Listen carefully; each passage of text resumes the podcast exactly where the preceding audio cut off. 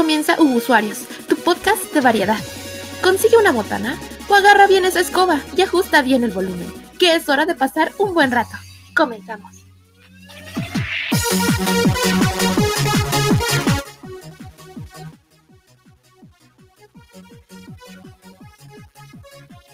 Hola y bienvenidos al probablemente el programa menos planeado de la red. Usuarios. Esto decimos cada. Sí, todos los días decimos eso. Deja tu. Ajá, todos los días, es como si transmitiéramos en vivo. Ni que fuéramos streamer exitoso. Eh, mi nombre es Luis Ángel Ortega, mejor conocido como Linksay. Yo soy el Godín que siempre sufre y me acompaña la esclava del turismo moderno, Fernanda arroba chica Catarina. Fer, ¿cómo estás? Ah. Ahí Bien, está. esclavizada, pero bien remunerada. Link puede confirmar. Hola, Sí, sí, ¿me escuchan? Sí, tenemos poquito más Hola, largo de la costumbre, Fer. Así como que dos segundos, pero sí, sí te escucho. Ok, ok. Ah, sí, como les decía, esclavizada, pero bien remunerada y así con todos, interrumpiendo a Link. pero eh, sí, estamos aquí para, bueno, eh, siempre decía que para mí los martes eh, era para iniciar la semana, porque, bueno, entre comillas, porque yo descanso los miércoles. Am, pero esta, en esta ocasión no, así que, am, bueno, estoy aquí eh, un poquito, por no decir podrida, pero sí, podrida también. Pero pues eh, estamos aquí para darle con todo, para, a- para hablar un poco, entre comillas, porque siempre decimos que no tenemos nada preparado, no eh, vamos a hablar poquito, porque en realidad pues no hicimos como que tanta, tanto show para lo que queremos decir y, y siempre terminamos hablando dos horas. Así que vamos a ver qué sale. ¿Sí, Lee? Así es. De hecho, olvidé cómo quería introducir el programa. El programa originalmente lo quería introducir como el programa con más pendejadas por metro cuadrado del internet. Pero, pues, no sé, se me Mm. olvidó. Los nervios de producir, los nervios de producir. Y espero, si me ven medio callado, Bueno, porque es- estaba publicando en Facebook eh, que ya estamos en vivo y Nessie está como corresponsal al otro lado del mundo con algunos segundos de lag. Pero ya todo bien, amiguitos. Nos vamos a divertir, nos vamos a pasar bien. Nessie, ¿quieres agregar algo antes de que eh, pasemos a la mesa? Pues nada, que sí, creo que este es, además de ser el episodio menos planeado, que ahora sí es en serio, eh, creo que eso viene como con como el espíritu de- del- del programa, porque vamos a ponernos bien hipsters. Así es, vamos a hablar de todo lo que a Nessie le fascina, porque no solo le gusta, le fascina. Ya volvemos.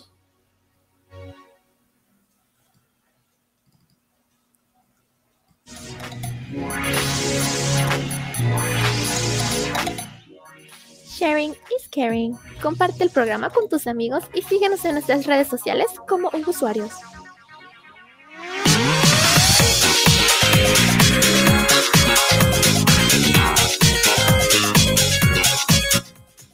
No, amigos, publiqué lo de que estamos en vivo en mi Facebook personal y no en la página. Eh, no sé si me puedes ayudar copiando el tweet con la imagen y poniéndolo en Facebook.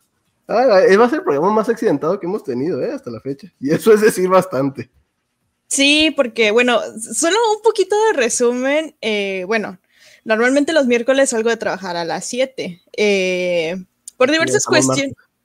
Ah, demonios. Ven, ven, todo está accidentado. No, los martes por lo general salgo a las 7 de trabajar porque cubro al chico de la tarde.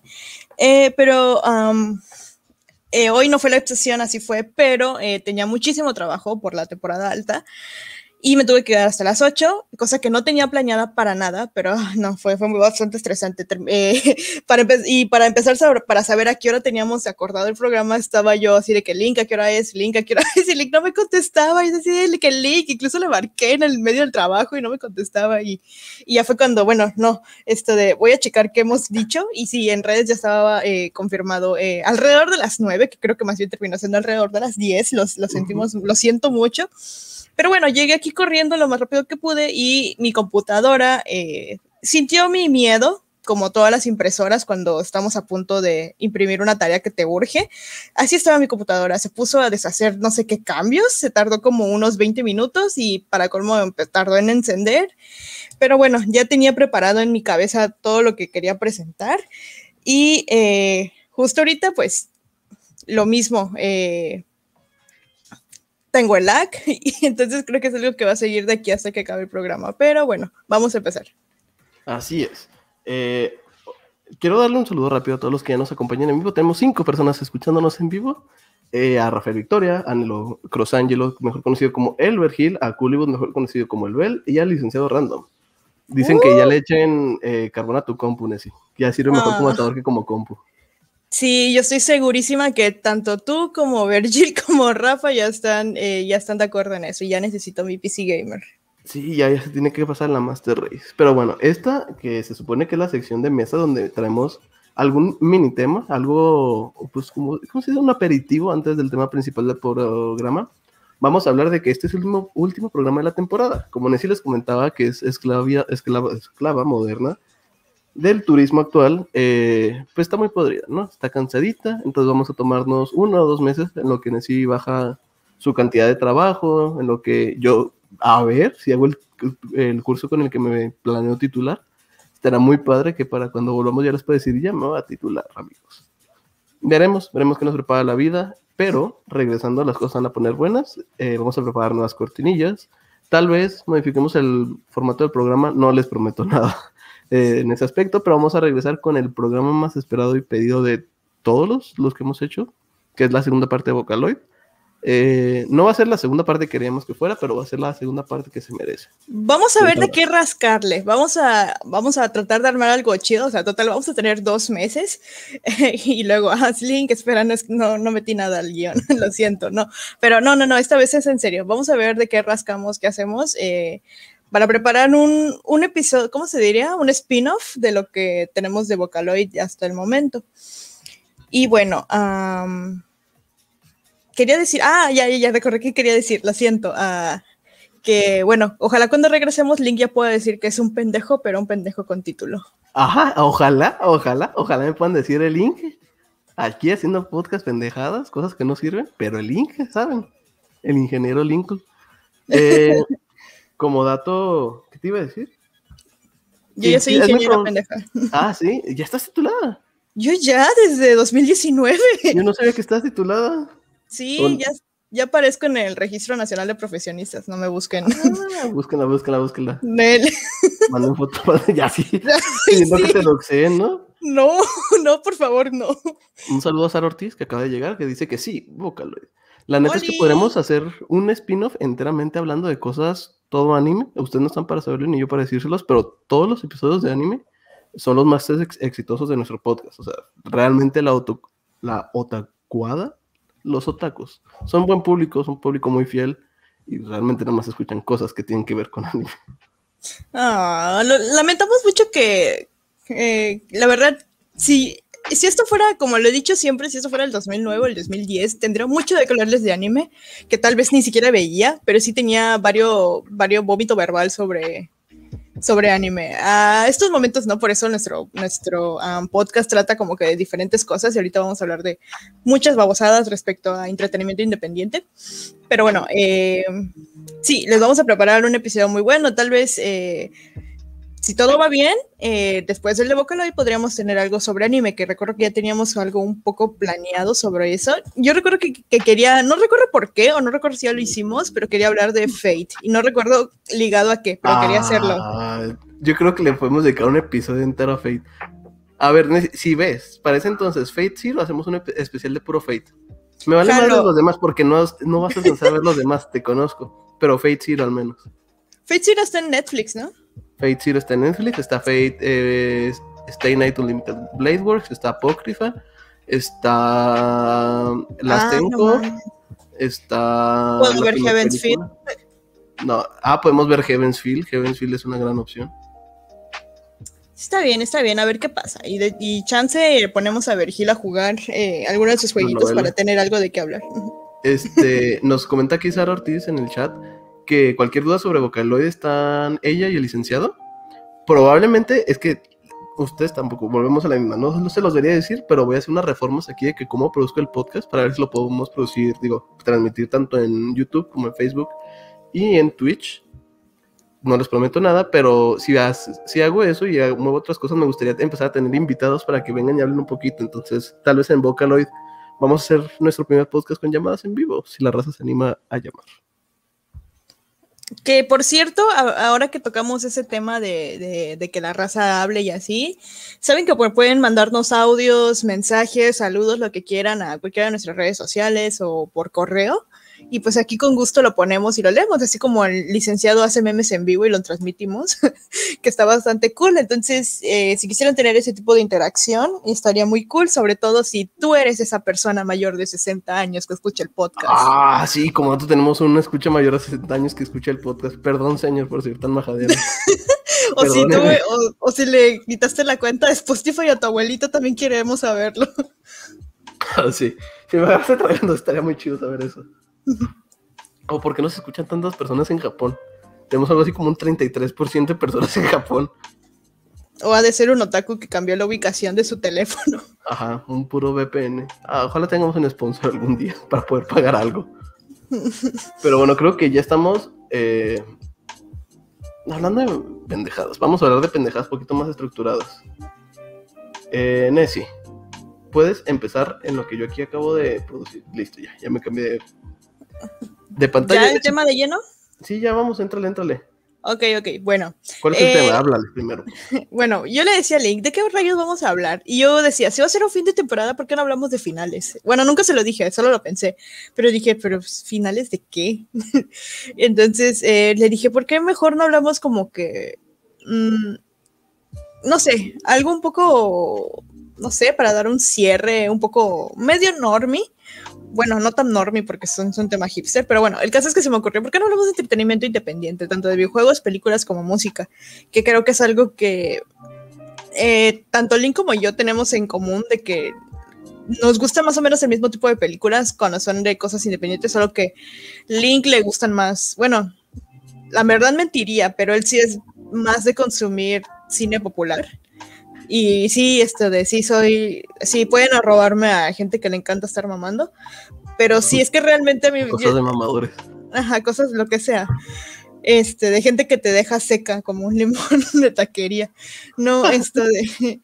Um, ¿Sí han visto esas personas que van a la, a la sala, a la sala de... De arte la sala de arte de Cinépolis y que solo entran como tres personas una función a las nueve de la noche. Yo soy una de esas personas. Eh, cuando llega principalmente lo que es el cine, los tours de cine, tanto francés como... Eh, no, principalmente el francés. Creo que hubo otros, pero no me acuerdo. Ah, a mí me gusta mucho ir a ver estas películas porque pues son películas que, tal vez no son buenas, pero no tienes la forma de enterarte. Y esto, pues simplemente eh, no pasa con las películas, sino también con la música, con los videojuegos incluso. Y me atrevería también a decir que con eh, la literatura, solamente que pues yo ya no soy tanto de leer eh, fanfics o cosas así, que seguramente hay buenos y pues la popularidad de Wattpad ha subido exponencialmente. Entonces, eh, como dije en algún programa también, eh, no me agrada eh, tanto como que la etiqueta de indie o independiente, porque siento que yo siento que una película es una película, una, canción es una canción, una historia es una historia, lo que sea.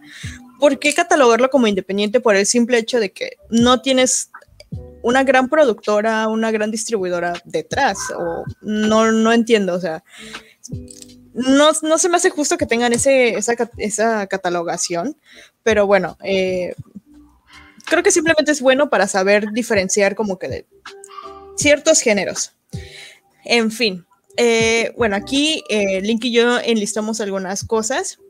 Y antes que nada, eh, bueno, creo que no di la definición, que es lo, lo, principalmente con lo que empiezo, y dice que, bueno, el entretenimiento independiente, pues es cualquier tipo de contenido multimedia, o bueno, como decía ahorita, pues tal vez no, bueno, sí, más que nada multimedia, que, es que es normalmente creado por personas o por un equipo de personas sin un apoyo financiero y técnico de tal vez alguna corporación grande o una casa publicadora, que es lo que yo les decía. Eh, muchas veces lo que son las películas, la, música o, las historias no son como que de personas que como que tal vez tengan la gran eh, formación para hacerlo de esa forma. Sin embargo, saben usar las herramientas que tienen a su alcance y lo hacen de una manera tan buena que consiga tener éxito. y esto, pues, como comentaba, pues se ha visto reflejado en varios ámbitos de, tanto como de nuestra cultura, como de, bueno, en cuanto a cultura pop, con lo que son los videojuegos, películas, etcétera. Y bueno, el primer eh, subgénero que tenemos aquí encasillado son los videojuegos. Como sabemos, la principal forma de dar a conocer juegos nuevos, eh, bueno, mucho antes de que existiera como que el poder de las redes sociales era por medio de las present... Eh, ¿Perdón? ¿Del internet? ¿O antes del internet? Antes del internet.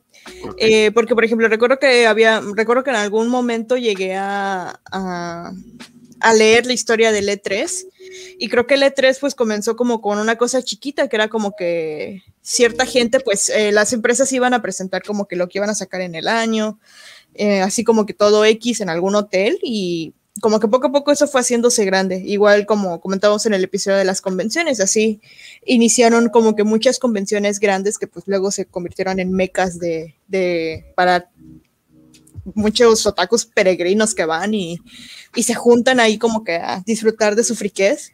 Me gusta, espera, te voy a interrumpir tantito porque quiero disfrutar la, lo que acabas de decir, que las convenciones son las mecas de los otakus peregrinos. Messi, es que eso increíble. es. Es que sí, tienes razón, eres increíble, sí es eso. Nunca lo había visto así, pero es increíble pensarlo de esa manera. ¿Y sabes qué se me vino a la mente por, por la palabra? O sea, simplemente se me vino a la... A la... No, no, no, el 12 de diciembre. o sea... Ah, por... Son peregrinos los de os pedimos posada.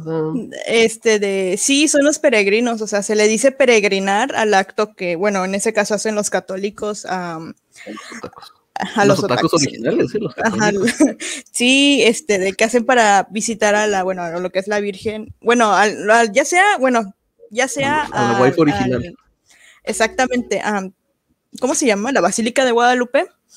O también, bueno, de hecho, eso es lo que hacen muchos católicos, o sea, es como que una devoción muy grande, pero por ejemplo, los, eh, ¿cómo se llaman? Los islamitas.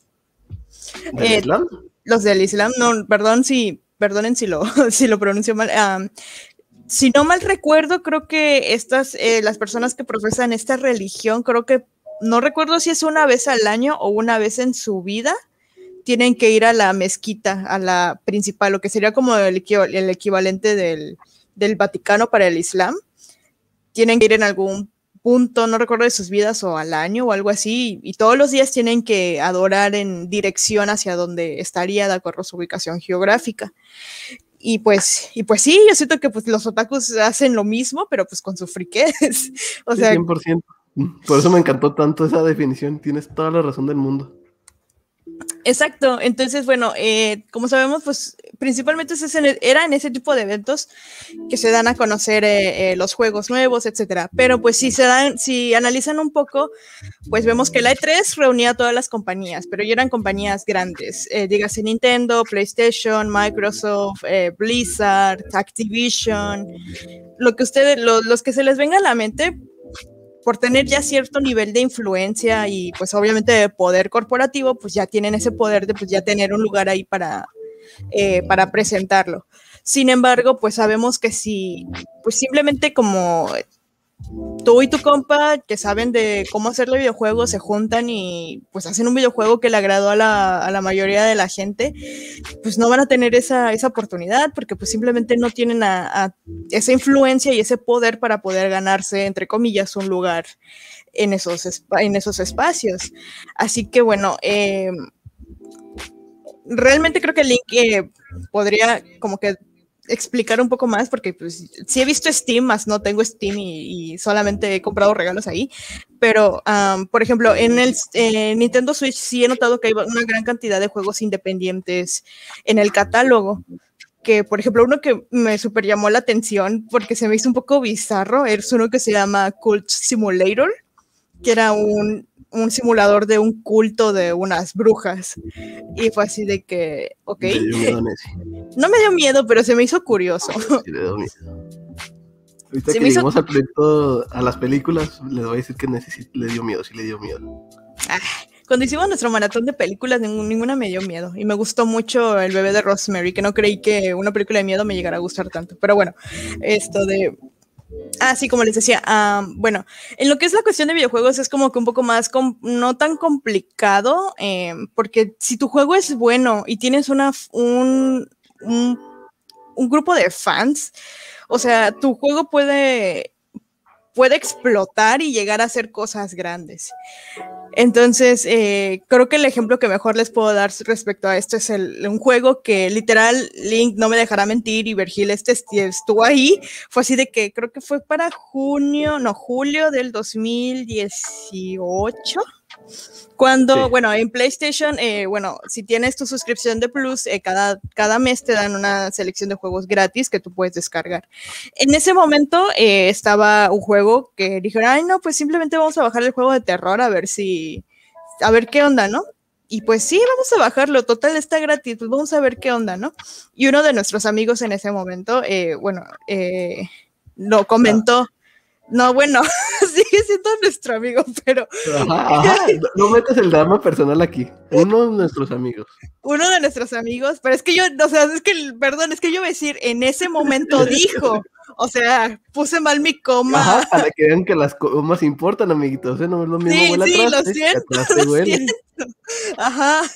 Eh, uno de nuestros amigos, coma, En, en ese momento dijo, este, ya lo jugué y sí está interesante, vamos a, vamos a, vamos, vamos a probarlo, ¿no?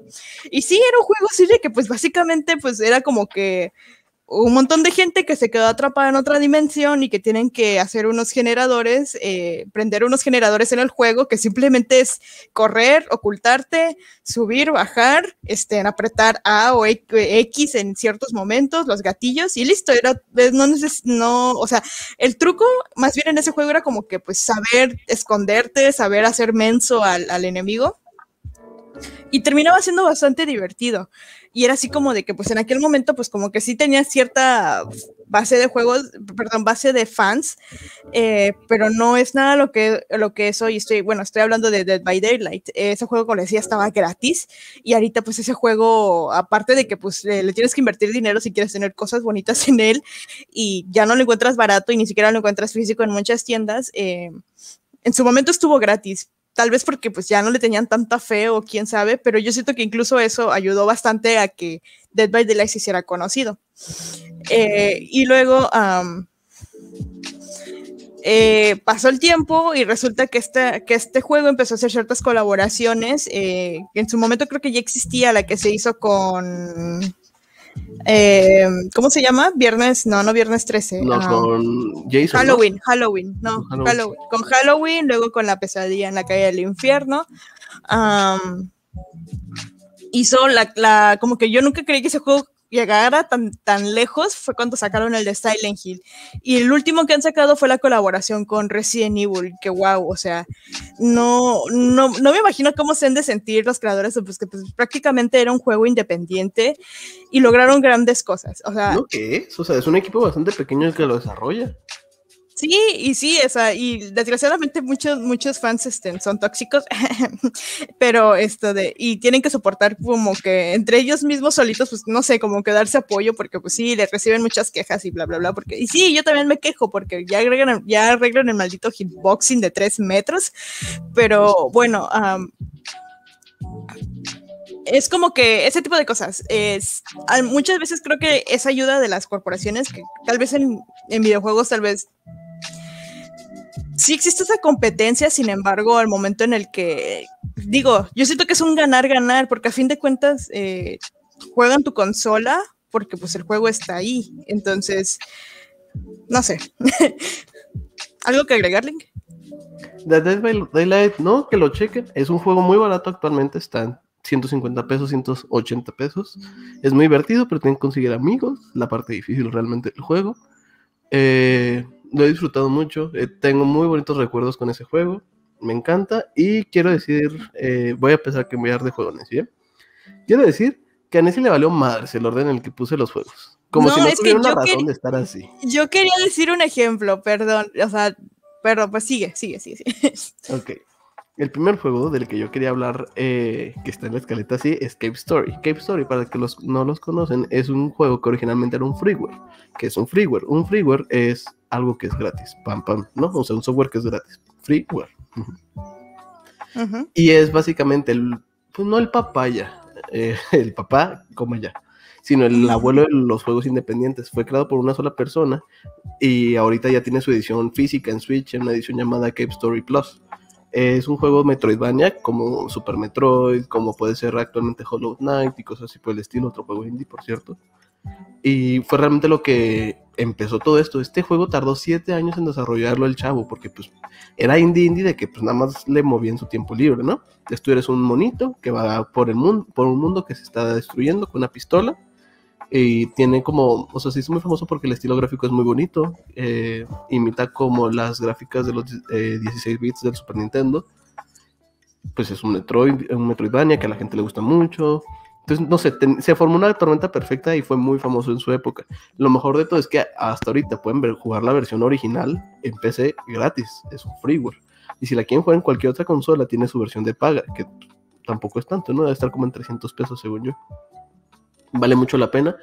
No es mi Metroidvania favorito, pero el simple valor histórico que tiene este juego es algo muy grande, es algo muy bonito, y pensar que todo eso lo desarrolló una persona está muy cañón. No sé si la versión Plus, pero al menos la versión original solo fue desarrollada por una persona en 7 años. Nessie, ¿te habías escuchado sobre este juego? No, la verdad no, no tenía idea de ese juego. Eh, ¿Tienes la, el dato de la fecha? ¿De la fecha de cuándo salió? Exacto. No, pero dame un segundo y te lo saco.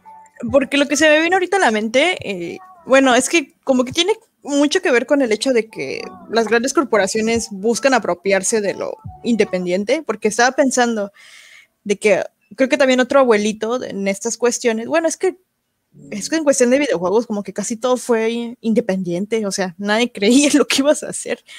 Entonces, yo siento que igual, no tanto el abuelito, pero creo que sí alguien que también, también llegó lejos, pues fue el, el legado de Alexei Pajitnov, que fue quien creó Tetris, porque en su momento, pues Tetris simplemente era como que algo que él estaba, algo que él creó, tal vez no como, tal vez no como, bueno, en aquel entonces en el contexto de la Unión Soviética, pues obviamente, pues todo lo que hacía, de hecho, Tetris era propiedad de la Unión Soviética.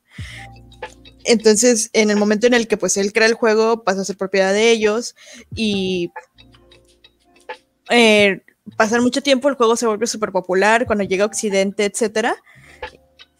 Y eh, recuerdo haber visto ese, ese- esta información en un documental de los 80 de Nat Geo que nunca encontré en internet y no saben cómo quiero encontrarlo.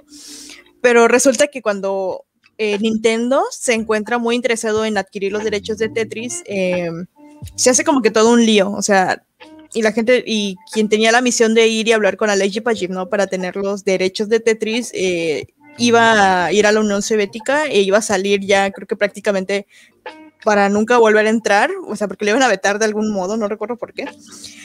Y sí los consigue. Entonces, en el momento pues en el que en el que ya Tetris llega a Occidente, pues se hace todo un boom. Entonces, Tetris hasta el día de hoy es uno de los juegos más descargados de toda la historia. Y pues fue creado pues por alguien en su computadora en sin nada detrás. Entonces, ese creo que para mí también sería otro abuelito. Pero qué tan abuelito, Link. Este, bueno, es que, perdón, me mal. Yo creo que sí, Tetris es el OG, ¿no? Incluso podríamos argumentar que Pong, ¿no? Porque Pong no tenían, es el primer videojuego y no tenía ningún estudio detrás, eran unos científicos jugando con el equipo del laboratorio. Pero eh, Cave Story Plus, digo, Cave Story, eh, fue lanzado el 20 de diciembre de 2004 por Daisuke Pixel Amaya. Eh, fueron cinco años lo que le tomó, perdón, no siete, fueron cinco años lo que le tomó hacerlo. Y pues sí, se levantó este Don solo. Y es el, es el abuelito de los juegos indies modernos. O sea, de este tipo de ola que es como retro, que tratan de tocar eh, géneros que son de nicho, como pueden ser RPGs, roguelike, como puede ser Metroidvanias. Entonces a eso me refería, no el abuelito de todos en general, ¿no? O sea, pues Pong es el primer abuelito. No, no, no, no de los videojuegos, sino que, o sea, sí entiendo como que el hecho de que no, no había algo detrás. O sea, Sí, sí. como que es- eso, eso. Soy una corporación grande, un- una cadena hotelera que te tiene trabajando 12 horas al día. Cállate. Bueno, Ah. ¿conoces el... eh, ¿Tienes algún otro juego que conozcas de la lista para que nos vayamos uno y uno? Eh, bueno, los únicos de los que he oído hablar eh, son Shovel Knight y Minecraft. Aviéntate cualquiera de esos dos. Platícanos poquito y lo, yo le complemento con los demás. Bueno, Minecraft, como yo lo tenía entendido, pues era un juego, si no me equivoco, creo que había salido, bueno, corrígeme si estoy mal, porque la neta no recuerdo. Según yo había salido para Xbox, nada más. No, sí, te corrijo, era exclusivo Ok. de PC al inicio. Ok. Bueno, sí yo creo que poco a poco fue llegando a las plataformas al punto en el que pues se hizo como que un boom y literal pues era un meme de que todos los niños chiquitos jugaban Minecraft y les hacían bullying por parte de los adultos por eso.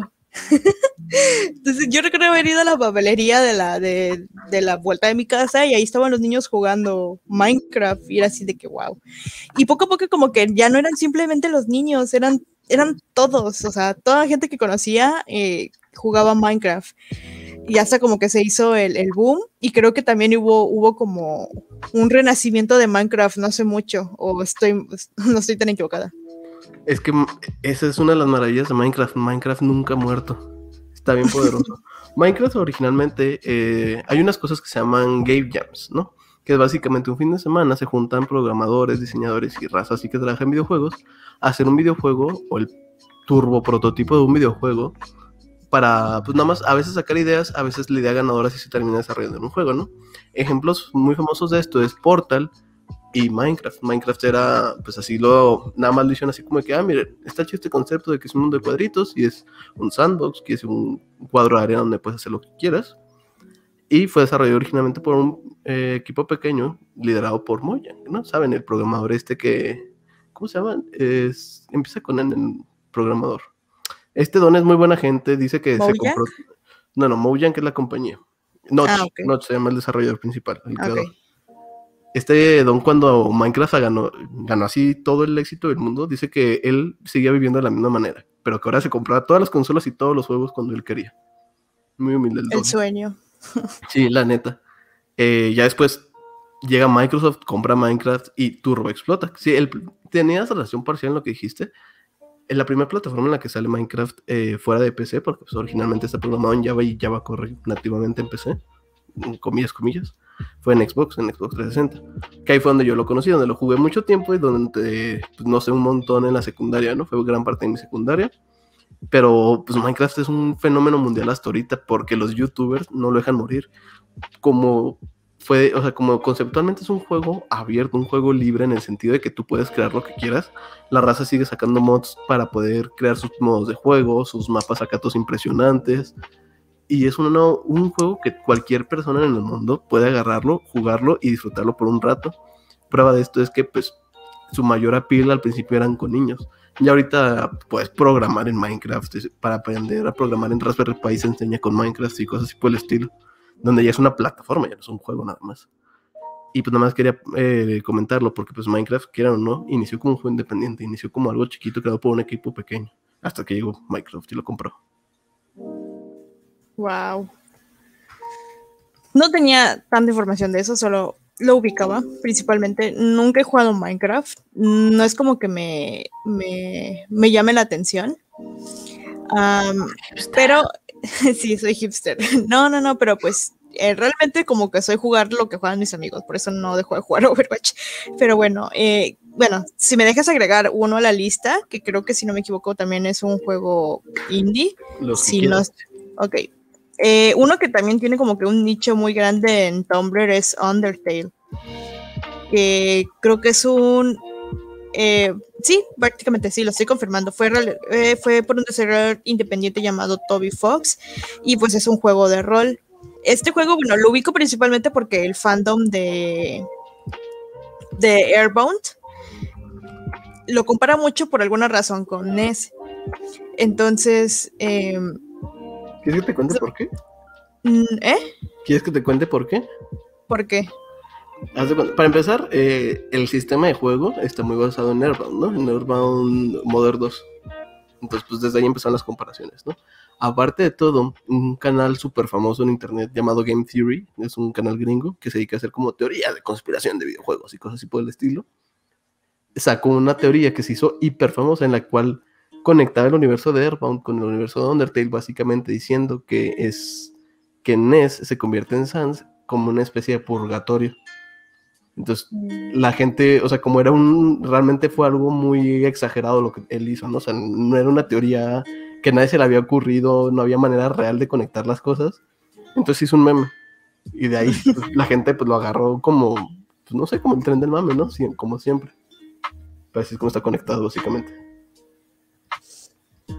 Pues sí, este, de ese juego también como que vi que también se hizo como que bastante popular para hacer un juego independiente. Y sí, tiene todo un nicho de gente y pues creo que jaló mucha gente de, de, de, de los fans de Motor porque sí le he visto como que bastantes compara comparaciones y así de que con mucha gente que conoce el juego gracias a eso. Y ahora que me lo comentas, yo que amo las teorías conspirativas, la neta sí me da ganas de probarlo. Sí, busca eh, Game Theory, eh, Nessis eh, Sans, y ahí te va a salir. Es una saga, han de ser bastantes videos.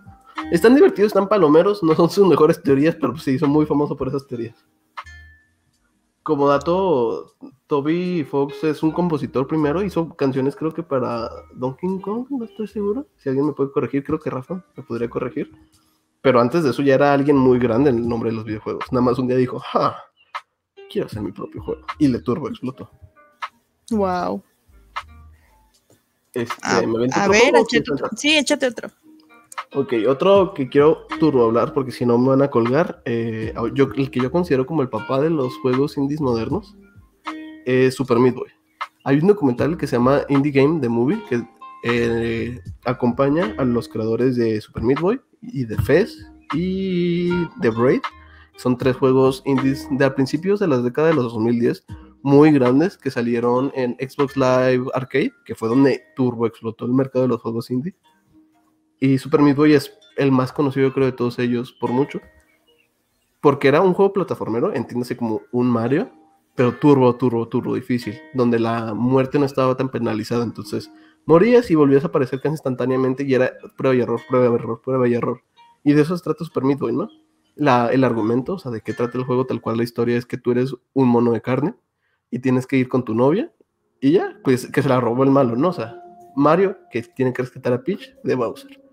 Es lo más simple del mundo, el juego es muy bueno, es muy difícil. Y si les interesa todo esto que estamos hablando de juegos indie, vean la película. Está en Steam, creo que incluso está gratis. La película en Steam, si no, pues el YouTubeazo la debe salir. Muy padre Super Meat Boy, súper recomendado. ¿Tú has escuchado sobre esto? Yo había escuchado sobre el otro que mencionaste, el de Braid, que es el de que creo que salió en un video de Dross, ¿no? ¿The Braid? ¿En, en vez de Dross? ¿En serio? Probablemente sí, pero no me acuerdo. Sí, el de que, bueno, es que es un spoilerazo y la neta no, no quiero darlo. Sobre que, bueno, tú vas eh, tratando de rescatar a una princesa, solo diré que entre comillas. Entonces esto de, pues al final da como que un, un giro de 180 grados y te quedas así como de que, wow, entonces esto de, estuvo en un top de Dross acerca de, no recuerdo si de finales De o como que de juegos curiosos o algo así. No, no era de. No, no era de juegos independientes, pero, pero era algo así como que de, de, de juegos así. Bastante. Entonces, esto de sí, trata, básicamente es como que un poco el argumento aquel de que pues tú vas como que rescatando a alguien eh, como un juego plataformero. Este, la neta, sí, desde que salió en ese video no saben las ganas que he tenido de, de, de probarlo. Ya cuando tenga mi PC Gamer les cuento. Sí, Braid, haz de cuenta que es un plataformero con mecánicas de tiempo. O sea, puedes devolver el tiempo y todos los puzzles de las plataformas se resuelven con eso. Entonces, muy interesante, fue de los primeros que se hizo. Otro ejemplo, voy aquí a meter otro juego en ¿sí? Otro ejemplo súper reciente de eso, increíble, es Celeste, donde al igual que Super Meat Boy, con poquito agarrando de Braid, tú tienes la habilidad como de hacer este tipo de dash, como que saltar y luego impulsarte, y la muerte no es tan penalizada, ¿no? Entonces apareces y apareces y apareces y apareces. Es un juego también muy difícil, que se puede poner más difícil si quieres ir por las rutas B, les llaman, de los niveles. Pero es un juego tan increíble en tantos niveles, es un juego con mucho, mucho amor, porque la historia trata sobre cómo una muchacha supera una ruptura, pero es una muchacha que cae en depresión, que cae en ansiedad, y todo este tipo de cosas se ven manifestadas de maneras literales en la montaña. La montaña se llama Celeste, la muchacha se llama Madeline. Entonces, hay un momento en el juego en el que literal te enseñan una técnica que me mencioné en mi terapia para tratar la ansiedad, que es imaginar que una pluma eh, está cayendo y tú la tienes que levantar con tu aliento Entonces es una forma de respiración para poder calmarte. Es un juego que tiene tanto amor. Se ve de 16-ish bits, se ve más o menos como 16 bits. Está barato, también está como en 150 pesos, no pasa de los 300. Y a pesar de que es muy difícil, es un juego hermoso. La música es turbo increíble. Y es un juego que, a pesar de que la historia es tan poca, los diálogos son tan pocos, trata temas tan difíciles de tan buena manera. Entonces, Celeste eh, lo jugué el año pasado, más o menos en agosto, y se volvió uno de mis juegos favoritos. Mm, este lo tengo como que en la cabeza. Ah, creo que sí es ese. Eh, lo tengo en la cabeza junto con otro que también creo que era súper popular, Sote, que era como de gatos. De gatos. Eh, una empresa es de celular, ¿no? El Neko Atsume. No, no, no. Eh, creo que es uno que se llama Cálico. O sea, no estoy, no estoy segura si lo he escuchado. No, este no lo he escuchado. No me acuerdo, pero es que sí, sí, sí había, sí había visto este de, de, Es que, bueno, paréntesis, para los que no lo conocen, les recomiendo mucho La Caverna del Gamer. Este, ese, ese canal, o sea, habla principalmente de videojuegos, pero como que sí, este, como que tiene un montón de tops y recuerdo haber visto este de Celeste. No recuerdo específicamente en cuál, pero... Nada que ver con el juego, Nessie, ¿eh? ya lo estoy aquí viendo. No, es que no me acuerdo, o sea, o sea creo que porque el simple hecho de que quieran como que cosas independientes los tengo como que en el mismo sector de mi cabeza, pero eh, porque las sí lo había escuchado. Tienen el pelo rosa. Ajá, por eso, solo por eso. no, o sea, es que sí tenía, como que lo tenía unado algo de gatos, pero bueno, este de...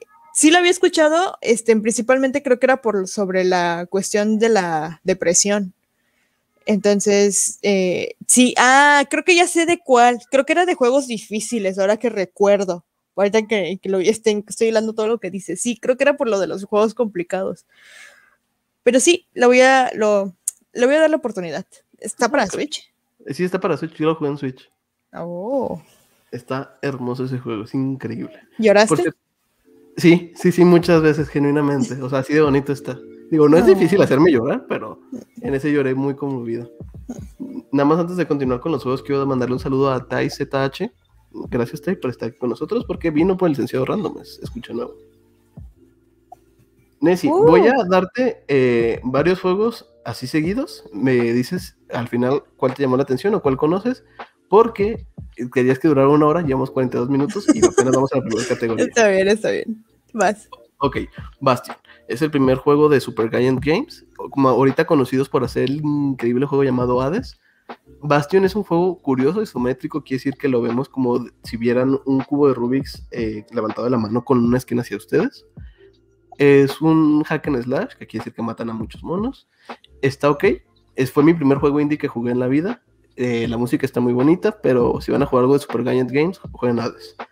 Eh, Rogue Legacy si alguna vez, o sea, si les gustan los videojuegos y alguna vez han escuchado el término roguelike, viene por este juego. Es el primer juego en el que este, creaban los niveles de manera procedural y aparte las decisiones que tomabas en un run importaban en tu siguiente, porque los runs aquí, o las partidas, eh, acaban cada vez que mueres. Mueres una vez y el que continúa, o sea, con el que sigues jugando, termina siendo el hijo del héroe que escogiste al principio.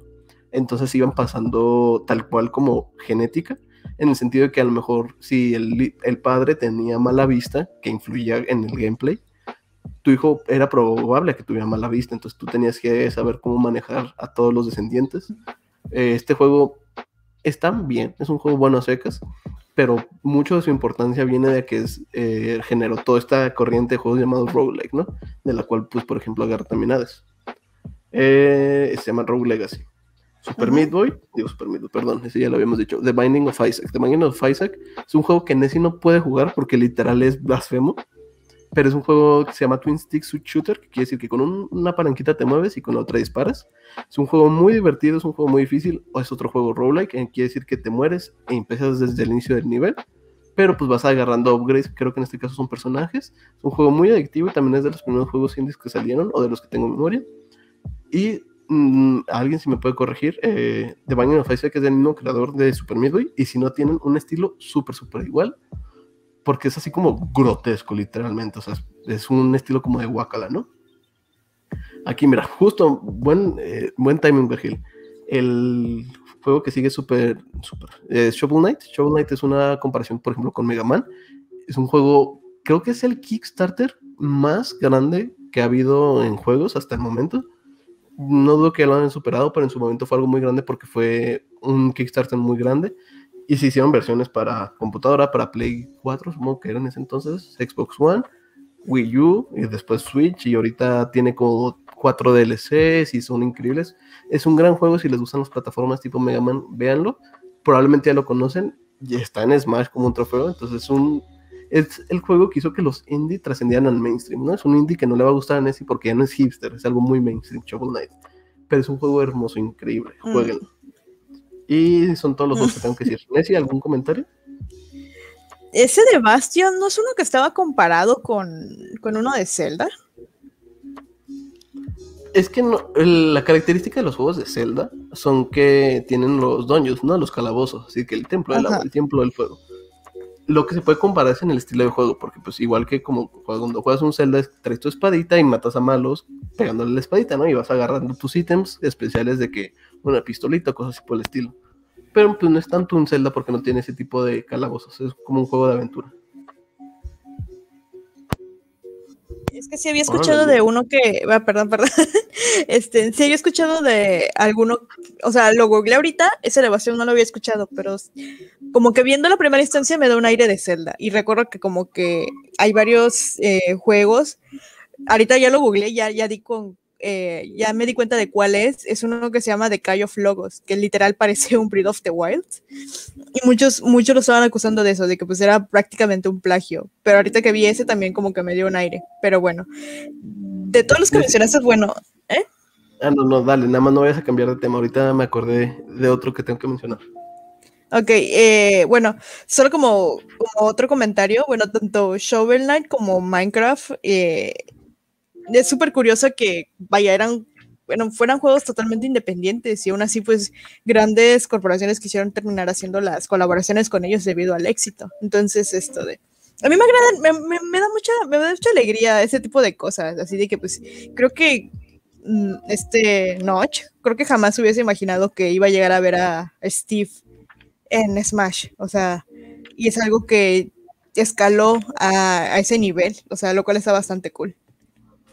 Sí, sí, o sea, son juegos que fueron desarrollados, si no es por una persona, por un equipo pequeño de personas que trascendieron al subconsciente colectivo. ¿Estás de acuerdo que es un impacto súper grande? Sí, o sea, totalmente. O sea, no. Igual, eh, es como te digo, con Dead by Daylight, a mí se me hace el ejemplo perfecto, o sea, y, ni, o sea, y no solamente son colaboraciones de videojuegos, son colaboraciones de iconos de la cultura pop, lo cual se me hace bastante chido. Y, y para hacer un equipo, pues que también está bastante, me gusta porque como que creo que hacen streams cada cierto tiempo, como que sí les interesa, tienen ese como que ese interés con su comunidad, cosa que pues Nintendo, por ejemplo, pues son- simplemente te- se dedica a demandarte si haces un dibujo de, de algún Se dedica a personaje. limpiarse las lágrimas con el dinero que hace. Ajá, de juegos de que en, en el 2011 te costaban 50 y en el 2020 cuestan 60 dólares. Y yo pagándolos. Exacto, quedamos. Y como dato, como dato, Ujú. nada más otros juegos que quería mencionar.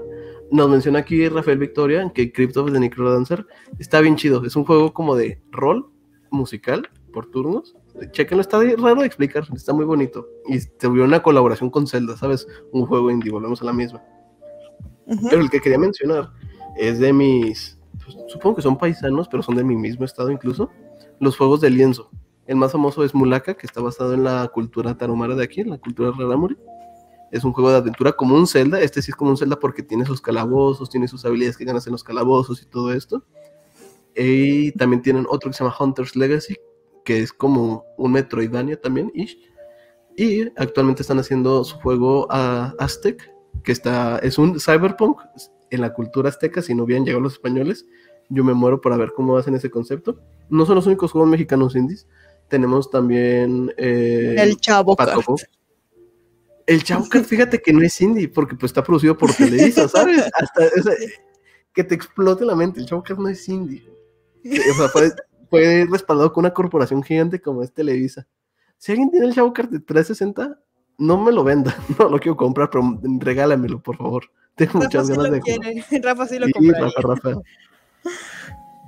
Eh, también Pato Box, está Neon City eh, Riders, creo que también es mexicano. Hay un montón de juegos mexicanos, o sea, neta, México está agarrando mucha fuerza en el mundo de los juegos indie.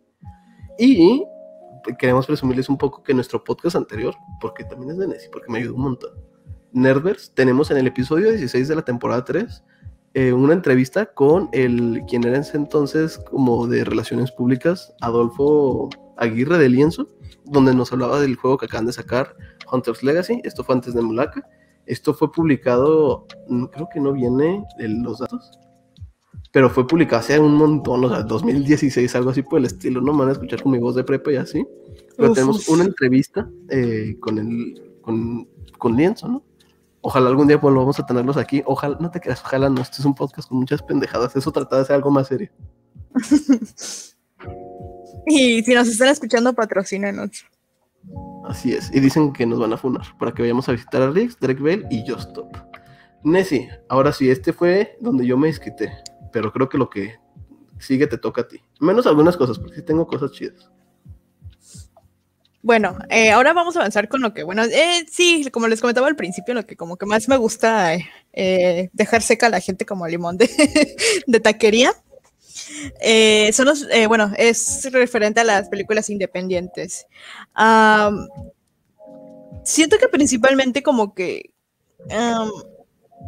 lo que principalmente consumimos, y pues ahorita como que es una gran ironía en mi vida, es como que pues todo lo que es popular, aquello que tiene 20 mil salas en el cine y pues todo lo que está, bueno, son historias como que yo siento que valen la pena ver, pues casi nadie las va a ver, por eso a mí me gusta verlas, no sé. Entonces, me, le agarré cierto cariño a este tipo de películas. yo siento que el epitome de, esto, eh, un gran ejemplo puede ser, bueno, antes que nada, eh, lo, bueno, es que me vi todo un video para poder explicarlo, siento, es que no sé por dónde empezar, pero bueno, eh, voy a hablar como que lo que, lo que como iniciantes. respecto a las películas independientes, ¿cómo podemos llegar a ellas? Bueno, como sabemos, si algo es independiente es porque pues precisamente es alguien que simplemente pues está buscando la manera de dar a conocer, como que hacer su creación y darlo de conocer al público por sus propios medios, sin, sin tantos millones de por medio como lo dan distribuidoras enormes de cine a todo esto, eh, alrededor de los años 70, principios de los 80, eh, surge lo que es el Festival de Cine de Sundance en Estados Unidos, que pues prácticamente era como que un, era como que la meca de presentar tu película, tú que la hiciste independientemente. Entonces, eh, este tipo de festival como que va evolucionando y va evolucionando y pues hasta el día de hoy pues es algo que se sigue haciendo hoy en día al nivel de que pues eh, llegan a presentarse 9000 y solamente 200 son escogidas para presentarse al público y pues van más de 600, más de 50 mil personas acuden pues para ver las películas seleccionadas. Que siento que en este caso como no es como en Cannes o como en el... En, el de Berlín, el Festival de Cine de Berlín, que es como que un poco más selectivo y como que ahí ya se involucran como que las casas productoras gigantes. En, este, en estos no, pues simplemente pues son personas que, que llegan y aquí está mi película, este, chécala, si te parece chida, pues exhíbela. Y pues poco a poco como que a raíz de eso, pues como que se van a conociendo pues como que em, directores, eh, guionistas, escritores, también actores se me hace bastante cool. A mí, la verdad, este, me gustaría ir a alguno de esos. Descubrí que existe uno en México, pero que también como que no es exclusivamente, pues obviamente para cine mexicano. Y de hecho el de Sundance tampoco, también llegan películas de cualquier parte del mundo. En el, el Festival de Cine Mexicano Independiente de la Ciudad de México, eh, igual exhiben diferentes eh, películas. Como dato curioso, el, el, año pasado se hizo de manera virtual, en la que se liberaban 700 espacios creo que diarios, para que tú pudieras acceder a ver alguna de las películas que fueron seleccionadas para, para ahí y, pues tenías 24 horas para verlas en la plataforma, lo cual no me enteré y me hubiese gustado hacer, pero eh, esa raíz de pues ese tipo de festivales que pues como que pueden ir escalando y ya llegar a como que a interesarse, bueno, las productoras llegan a interesarse. Creo que, bueno, el epítome de esto para mí creo que fue eh, Parasite, sobre todo por ser eh, una película extranjera. Está bastante bien hecha y toda, que creo que pues este Kim Jong-un, ¿cómo, se llamará? creo que él ya tenía como que cierta influencia y poder en Corea. Sin embargo, creo que No- pues no una cosa... indie, ¿no? Para ¿Eh? tenerlo en cuenta como indie porque sí, es un director muy famoso en Corea hasta y Sí, ahorita sí, ya sí. Pero bueno, yo iba a decir, este, bueno, ya cuando llega a Occidente, lo que pues él hace, yo siento que ahí como que lo, como que ya le mueve, porque queramos o no, si, si- es que, bueno, es que ahí ya, ya son cosas muy conspiranoicas, pero eh, le- Nesidros, Nesidros, fúnenla, fúnenla. Nesidros, fúnenme, fúnenme. No, es que es, en- es que es en serio. Bueno, ya en cuestión de, de cine mexicano, de que tal vez este, Narita les habla un poco de cine mexicano, yo siento que cuando este tipo de, de películas extranjeras, tal vez mucha gente le hace el feo, precisamente porque pues es- estamos acostumbrados a ver cine principalmente en, en inglés. Y creo que, no recuerdo, no sé si tú, Link, me, o alguna vez platicamos de esto, de cómo los gringos se, se enojan tanto de ver películas dobladas Ah, o no, de- con subtítulos. No pueden los gringos. No, leer. exactamente, no Les pueden. o sea, leer en las películas. Exacto, entonces que simplemente que el simple hecho de que tengan que ver películas dobladas de otro idioma les molesta muchísimo también, que porque les molesta que los labios no estén sincronizados. Es así de que, dude. Entonces, yo siento que lo que hace este hombre de, de llegar y siento que como que lo tengo captado en mi cabeza como algo, no- tal vez tan independiente como que en el hecho de que pues es como que de, de occidente oriente. Entonces, como que yo siento que ahí como que pues hubo como que una cosa de aceptación y muchos gringos como que en aquel momento que estaba, creo que todavía era presidente Trump, lo criticó bastante porque dio solamente como dos palabras en inglés y después dio el resto de su speech en, en coreano con su traductora. Entonces, eh, una es esta, eh, otra que también, eh, bueno, ya tuvo como que cierto financiamiento porque le, le tuvieron fe a, la producción fue Slumdog Millionaire, que ganó el Oscar, que básicamente pues estaba como que con, no concebida, pero sí inspirada mucho en el cine de Bollywood. Pero Entonces, mm, está, está por, en, sí y no, porque está por Searchlight Pictures, en aquel momento Fox Searchlight Pictures, que era como que la casa de, que se espe- especializaba en películas independientes, eh, que como tal eh, sigue teniendo el respaldo de Fox, pero como que no, o sea, No el mismo respaldo que tuviera los Simpsons. Exactamente, no como que el mismo, como que la 20th Century Fox, que pues ahora solo es Century Studios, eh, le daría una película con tantos millones. ¿No es Star Century Studios? ¿No es puro 20th Century Studios? Es 20th Century F- Studios. Mm, Pinche Disney. Sí, maldito Disney, se queda con todo lo bueno. Pero bueno, en este caso, bueno, eh, creo que eso fue como que igual un buen ejemplo, por lo que, porque por lo que entiendo, como que el guionista y todo eso, la historia de la película fue que, pues básicamente, pues como cualquier película, se les ocurre la historia, la van como que complen- eh, van buscando financiamiento y es cuando pues eh, Fox Searchlight Pictures eh, se mete a, a producirla junto con también creo que también ah no mira si es una creo que sí es una productora Sí, Film tuvo- for Creo que. A ver, aquí te digo cuánto es de a presupuesto. Bueno, 15 no- millones Pero sí es poquito para una película realmente. y para que haya ganado el Oscar también. Entonces, eh, bueno, siento que es como un ejemplo de que como que algo chiquito también llegó a ser grande. Pero bueno, eh, de lo que es Fox Searchlight, eh, bueno, era Fox Searchlight, eh, yo soy súper fan de las películas. Eh, no de todas, soy muy selectiva también en eso. Y una que, bueno, una que creo que es mi favorita de todas porque me encanta el soundtrack es Juno. Juno, eh, que está, ah, que es con tu dios, el Michael Cera. Y con mi diosa Ellen Page. Ahora Elliot Page. Eh, esta película le tengo muy bonito recuerdo porque la, la fui a ver al cine con mi familia y eh, se me hace muy buena película. O sea, creo que fue, fue en ese punto en el que como que me empecé a fijar en Fox Searchlight. Estaba yo niña, pero como que yo me fijaba como que en esas cosas. Después, eh, mucho tiempo, muchos años después, eh, quise ver lo que es Napoleón Dinamita a raíz de Epic Rap Battles of History, eh, porque hay un video donde es que es Napoleón contra Napoleón y así de que de dónde sale ese güey. Y vi la película y también me gustó bastante. Eh, una película que, que tengo una relación de amor-odio que también es de Fox Searchlight, es 500 días de ella, que creo que cimentaron mi gusto por, sin, sin quererlo, creo que cimentaron lo que es como que el- mi gusto por la música indie, sin saber que me iba a gustar la música indie muchos años después. Quién sabe, igual dijeron, ¿ves a esa muchacha en Cancún? Vamos a hacer una película para que le guste la música indie. Sí, a huevo, a huevo, vamos a hacer eso. Cállate, no, o sea, era sin saberlo yo, estúpido. Pero Me bueno. gusta más la otra historia, ¿sabes? Mm. y eh, bueno, últimamente una que la han hecho, creo que también ya la viste, la de Jojo Rabbit.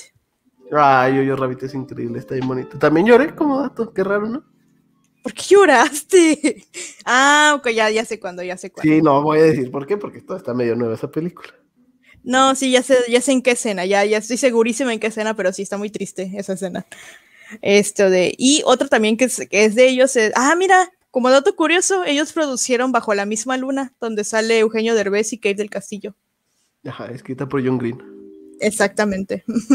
y este, ah, bueno, y protagonizada por alguien que me cae muy bien, que es Adriana Alonso Barona, que como dato curioso nació un día después que yo. Me cae muy bien ese niño, aunque, bueno, no, no es aunque, pero es- como dato curioso salió en La Rosa de Guadalupe. Me cae muy bien ese actor. Y eh, recientemente, eh, una que, la que, que Link y yo tuvimos en, en común es Lady Bird, que La ¿Qué amo es? también. eh, me gustó mucho, la vi con Rafa y sí es una película como que un bastante, bastante pasivo-agresiva con el catolicismo, pero me gustó. Eh, mi novio la odió porque sale Timothy Charmalet, o como Timothy él le, ajá, o como él le dice Timothy Charmander, y no, o sea, no, y no, no lo soporto. o sea, no, y, o sea, y es que Timothy Charmander se pone muy odioso en esa película, pero está muy buena, o sea, está muy buena, y creo que la actriz, este, corrígeme, eh, sal- no me acuerdo de su nombre, pero sé que ha salido en otros proyectos relevantes. Ahí Dime uno. Sí, ahí te digo, dile- espérate, tú sigue platicando tantito, no mames. Este, pero bueno, eh, la película está muy buena. Este, creo que incluso la actriz estuvo nominada. Y como son como que esas películas que no tratan de nada, pero al mismo tiempo tratan de todo. Y ah, descubrí que algo que me, que me incomoda de estas películas es que como que están, ¿Eso Están refleja la bas- realidad? eh, no, sino que está ambientada en los 2000, pero la calidad es como de esta época.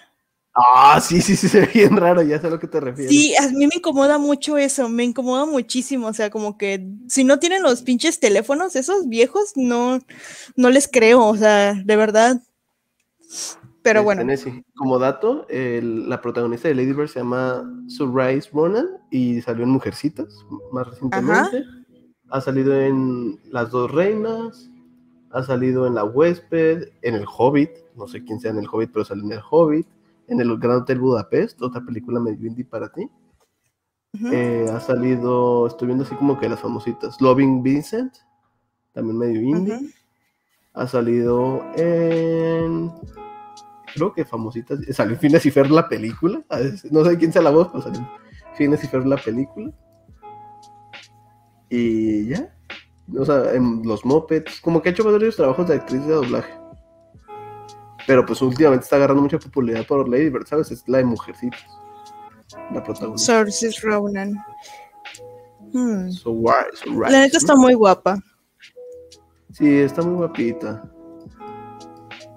pero bueno, Es- me gustó, me gustó, ah, me gustó bastante su papel y, y creo que la que era su mamá, esa actriz creo que también es- fue, fue ganadora de un Oscar, si no me equivoco.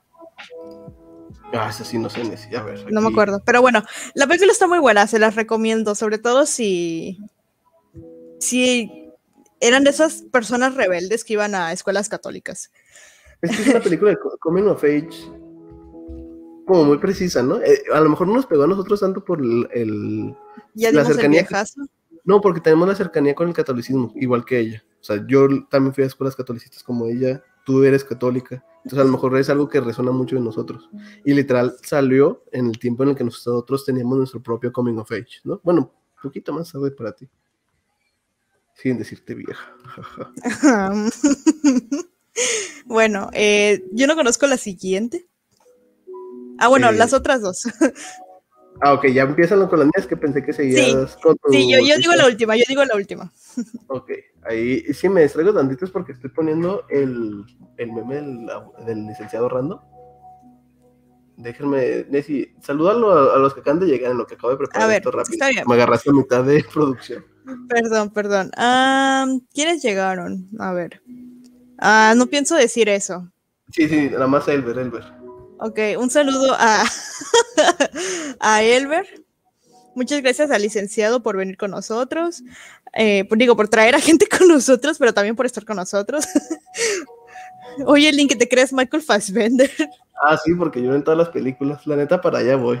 Para allá vamos todos, como dijo Pati Chapoy. Ajá. Alfonso Villalobos, eh. Oli. Y bueno, pues gracias a todos los que están. Sara Ortiz, licenciado Random, a Cullywood, a Virgil, a mi Rafa, a Tassi, que me está pidiendo que me hagan un chimps. La neta sí quiero que me hagan un chimps. Y no lo hagan, no lo hagan. no, no lo hagan. Y pues ya, gracias por estar aquí, por estar acompañándonos. Y Y- eh, a ver, Link, échatelas. A ver, la que sigue es una de mis películas favoritas. No porque la sea vida? una buena película. Eh, sí, sí, sí puede ser. Nada más por la manera en la que construye su universo y los protagonistas se me hacen Ah. increíbles. Es Valerian y la ciudad de los mil planetas, que está basada en la novela gráfica francesa Valerian y Lauren. Curiosamente, esta película la ves y dices, no es indie, o sea, es una película de ciencia ficción con actores súper famosos, como está Clara, ¿cómo se llama? Clara de Vinci. La Vinci, es que no sé cómo pronunciar su apellido. Pero la muchacha bonita con las cejas grandes, de ojos azules. Y con un muchacho que sale siempre de papeles como bien amargados, no me acuerdo el nombre. Pero esta película fue su productor, que es, aquí tengo el nombre, Luc Besson. Él puso todo el dinero. O sea, él dijo, yo quiero hacer una película de esta madre, la voy a dirigir y la voy a producir. Entonces, hasta la fecha es la película indie con, un mayor, con mayor presupuesto y tiene 108 millones de dólares. Eh, sí, ¿no? Sí, 100 180 millones de dólares. Que es comparación de los 15 mil que tenía. ¿Qué dijimos que tenía 15 mil? Slumdog Millionaire, ¿no? ¿Quién quiere ser millonario? Ujú. Es una Mucho. diferencia, ajá, más del 100%, ¿no? O sea, es una diferencia como del mil cachito por ciento. Y todo esto lo puso este señor porque él quería realizar la película con la visión que él tenía porque creció con los cómics. Es una película que se la recomiendo muchísimo. Es una de las películas que más veo está en Prime Video. La repito y la repito, es una de mis películas favoritas.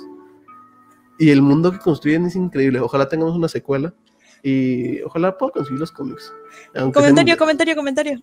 Dime, dime, dime, dime. Esa película la exhibieron en un congreso de ingenierías, o sea, de mi escuela. Nunca siempre me pregunté por qué, porque siempre, bueno, mi universidad tenía como que un programa de que exhibían una película abierta al público. Normalmente eran películas independientes. eh, y una vez, ah, ahora entiendo todo, todo tiene sentido. Este, eh, exhibieron esta y va así de que, ah, pues es por el, por el congreso de ingenierías, vamos a exhibir esto y yo, bueno. Y un maestro nos obligó a ir a verla porque era en la hora de su clase. Y la vi y me sacó un poco de onda, pero eh, lo que se me hizo curioso es que yo ya había visto a uno de los actores ahí y resulta que este, el, el que es Michael Fassbender. Caleb, Caleb, A ver, aquí te digo. es el actor de About Time. Este. Sí, este Steve. Y sí, siempre me quedé con eso de que yo he visto ese güey en algún lado. Y sí, resulta que es Don Hal Gleason, que también curiosamente es Bill Weasley en las películas de Harry Potter. Me cae muy bien este actor, bastante bien. Y sobre todo me ¿El encanta? About Time. Sí, es, es el que se enamora de la, de la Lynch. esta- Mm, no. El pelirrojo. ¿Hay A un ver. pelirrojo? Sale Rihanna, por cierto, en la película. Es un gran papel de Rihanna. Si les gusta Rihanna. Sí, mm, vean la conoce a Ava y se da cuenta que es un ginoide que tiene rostro y manos que emulan la piel humana. Ah, creo que, creo que ya sé quién es. O sea, no estoy seguro, pero sí. Ah, pues buen dato, Nessie. Raro, ¿no? me perdí mucho, perdón. No, es que me, me es bien. Harry Osborn, el- en las películas donde sale este Andrew Garfield de Spider-Man. Ah, no manches. Tiene una cara como Ah, de, qué chido. pues no sé, de malo, sí tiene cara de malo. No tiene cara de malo, tiene cara de güey disasociado. Es como un Sí, Michael sí, sí. Cera británico. Perdón por arruinar el amor. Ah, ya lo quiero más yo. Pero bueno. Ah, pero nada más les quería decir, gran película. Oye, sale en no Star. Wars. ¿Este no? El... Eh, el- es el general Hooks. Ajá. Oh, es él. Oh, mira, qué chiquito es el mundo cuando eres un actor multimillonario en Hollywood. Oye, espera, espera. Antes de pasar al que pases al siguiente. Ah, Si vamos a renombrar este podcast al club de fans de, de Indy Hane. Ajá. Esto de, espera, espera, espera. eh, si tú tuvieras así como ese vato el dinero de decir todo en todo el varo que necesites, pero hazme una película de esto porque me encanta, ¿de qué sería? Mega Man Battle Network. Ah, ok. Yo de mi libro favorito de Stephen King, ¿De cuál? eh, La chica que amaba a Tom Gordon. Que supuestamente ya lo iban a hacer película y nunca salió, pero bueno. Espero- No, o para espe- Espe- ojalá algún día seas rico y quieras hacer mi película. Ojalá sí, Nessie, ojalá. Tú, pero tú la diriges, a ver cómo le haces. Ay, no mames, no sé dirigir ni mi vida. Este, bueno, continúo con la película que sigue. Ajá. Ok, la siguiente película que yo les traigo es Ex Máquina. Ex Máquina, a mí me gusta mucho su trama, ¿no? Porque soy ingeniero en sistemas, porque es de un ingeniero en sistemas que decide crear su inteligencia artificial, pero le da un cuerpo sexy y todo. Entonces eh, trae a un güey para que haga la prueba de Turing. Para los que no sepan, la prueba de Turing es cuando es una prueba que diseñó Alan Turing, el padre de la computación, para, dice, eh, para ver si una máquina podía engañar a un humano, haciéndolo creer que es un humano. Entonces toda la película es como un experimento de Turing de qué pasaría si podemos con una inteligencia artificial recrear todo el cuerpo de un humano. Y no les quiero spoiler más porque pues aquí el atractivo de la historia no es como que sean nada más los visuales. Sale, sale tu dios, Nessie. Sale este el apocalipsis. Güey, yo creí que estabas hablando de esa, la, la- anterior. El güey, el ¿cómo este peli. Ya sé, no, pero es que no, el, el este, el que se enamora, es ese güey, el de About Time. A ver, el, déjame buscar los protagonistas. Busca la otra, Nessie, para que veas nada más cuál es, nada más que te quite Es la cara de lasaña. No sé ni qué película es esa. Lo siento, estoy bien estúpida. Ven Ah, ya, ya supe, sí, sí, sí, sí, es el de About Time. Tienes toda la razón del mundo. Ay, Nessie, sí, es otra película totalmente. Sí, yo creí que estaba, ya estabas hablando de esa, no sé por qué. Pero bueno, sí, esa de, de este vato es el Bill Weasley y, y es el General Hawks en, en Star Wars. Ah, sí, sí. Ex Machina, muy buena película. Ahora vamos a cambiar otra vez el nombre del podcast a los fans de Ex Machina, de ¿cómo se llama este don?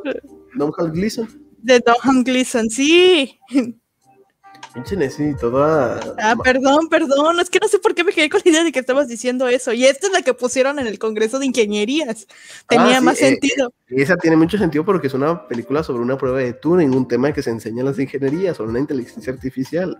Si le quieren tener miedo a las inteligencias artificiales, vean esta película. Vean The Circle si le quieren tener miedo a Google, por cierto. Ni tanto, vean, se vean un video de Tree Line de, de cómo han puesto a hablar a, este, ¿cómo se llaman esas madres de Alexa entre sí y empiezan a hablar de cosas de Dios? Pues también los humanos, es filosofía. Vamos para allá, vamos esas todos. madres son máquinas. Vean Blade Runner, vean Blade Runner. Ya, así diciendo puras películas. este, pero sí vean Blade Runner y 2049 también. Nessie, la siguiente película. Porque si no, vamos a ya, poder ya, ya es el- ya. No, no, no, sí, ya es el, el ejemplo perfecto de película independiente súper exitosa en cuanto a cuestiones monetarias. A mí me encanta, me gustó mucho, nunca la había visto y Virgil me espantaba porque él decía que le daba mucho miedo cuando hicimos nuestro maratón de películas. Yo creí que iba a estar peor, pero no, está, está bastante bien para mi gusto, está, me encanta todo el ocultismo que hay detrás, que la neta me gustaría que como que que se repitiera algo así. Me gustaría vivir que se repita algo así. Pero bueno, eh, The Blair Witch Project. ¿Eh? Lo han tratado y han fallado. yo me imagino. yo me imagino. Eh, estamos hablando del proyecto de la bruja de Blair, The Blair Witch Project, pues que pues básicamente si, si no lo han visto, está en spoiler alert, pero pues eh, ya salió hace casi más de 20 años, entonces am, solamente decir que esta película am, trata sobre unos, unos jóvenes adultos que se van a hacer un proyecto sobre la bruja de Blair a unos bosques donde supuestamente desaparece la bruja.